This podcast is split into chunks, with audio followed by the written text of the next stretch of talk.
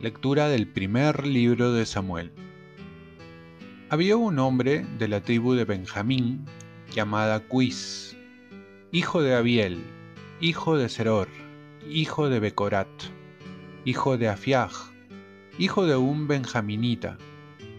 Era un hombre de buena posición. Tenía un hijo que se llamaba Saúl, que era joven y apuesto no había entre los judíos de Israel nadie mejor que él. De los hombros para arriba sobrepasa a todo el pueblo.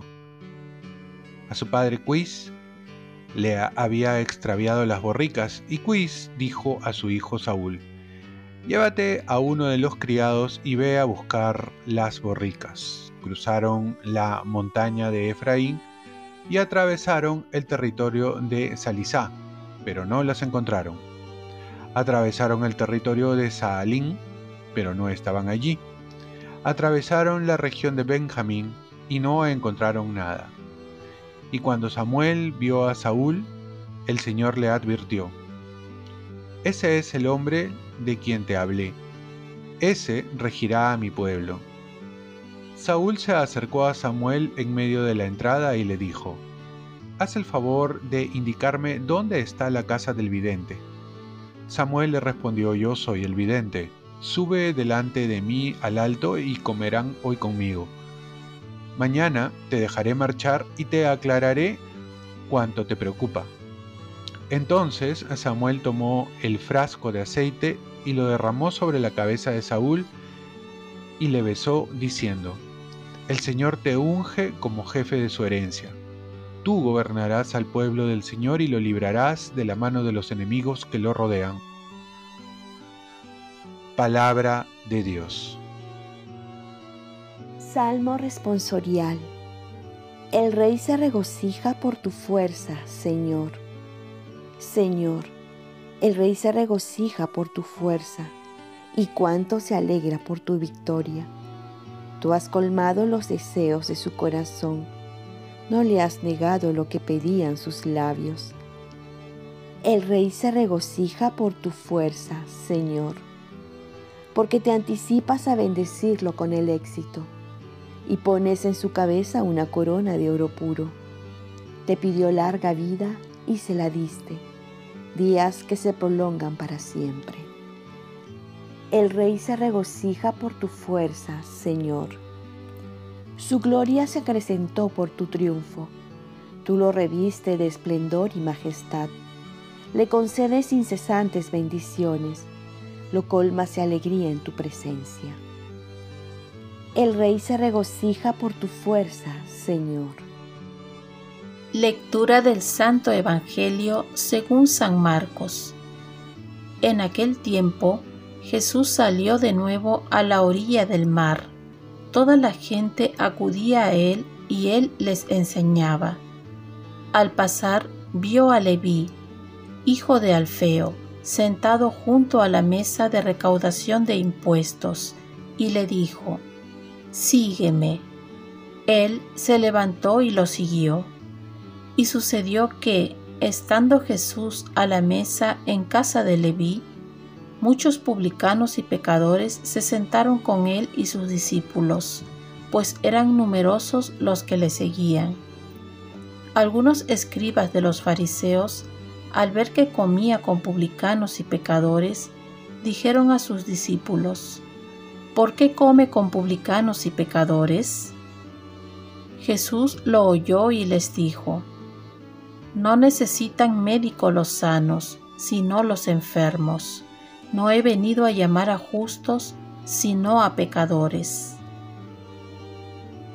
Palabra del Señor. Paz y bien. Si Dios te llama, Dios te prepara para la misión. Jesús llama a Mateo, un cobrador de impuestos. En su tiempo, a pesar que pudo tener mucho dinero, era despreciado y mal visto por todos sus conciudadanos judíos Y Jesús se fija en ese cobrador de impuestos, enemigo prácticamente de su pueblo, por trabajar a favor de los romanos quienes dominaban a los judíos. Jesús no se pudo fijar en otro personaje que no sea tan repudiado y todavía lo llama para que sea un apóstol. El llamado de Jesús es un misterio. El hombre mira las apariencias y Dios mira el corazón, dice la Biblia. Además, Jesús va a decir, no necesitan médicos los sanos, sino los enfermos. No he venido a llamar a los justos, sino a los pecadores. A veces nos podemos sorprender a quién llama a Jesús, también podemos pensar que no somos dignos de seguir a Jesús, o que Jesús nos llame, porque creemos que se fija más en nuestro pasado que en nuestro futuro. Vemos que esto no es así. Jesús llama no por nuestros méritos, sino por su inmensa misericordia y porque para cada uno tiene un proyecto de vida misterioso y diferente, y que se va descubriendo al estar con Él en el transcurso del tiempo.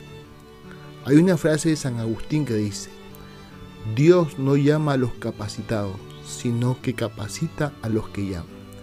Muchos piensan que para que Dios los llame, uno tiene que estar preparado. Pero la pregunta es, ¿quién puede decir que está preparado para seguir a Jesús? Dios nos llama y nos da la fuerza para cumplir nuestra misión. Las vocaciones no se basan en criterios humanos, sino en criterios divinos. Por eso también dice el Salmo, así como dista el cielo y la tierra, así distan mis pensamientos con los pensamientos del hombre. Como lo vemos en la primera lectura, donde Dios escoge a Saúl y lo unge por medio del profeta Samuel. Lo importante en el llamado es no esquivar la mirada de Jesús, sino aceptar con humildad si nos llama y nos confía una misión, porque también nos dará la gracia para cumplirlo. Seguirlo, como hizo Mateo, que se levantó y lo siguió. ¿Estás dispuesto a seguir a Jesús si te llama? Oremos, Virgen María, ayúdame a dejarme seducir por Jesús para seguirlo donde quiera que vaya. Ofrezcamos nuestro día.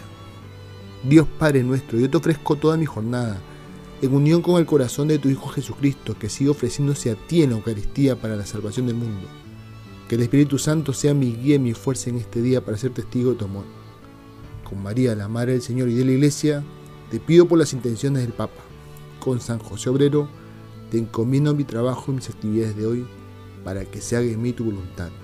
Y la bendición de Dios Todopoderoso, Padre, Hijo y Espíritu Santo, descienda sobre ti. Cuenta con mis oraciones que yo cuento con las tuyas y que tengas un santo día.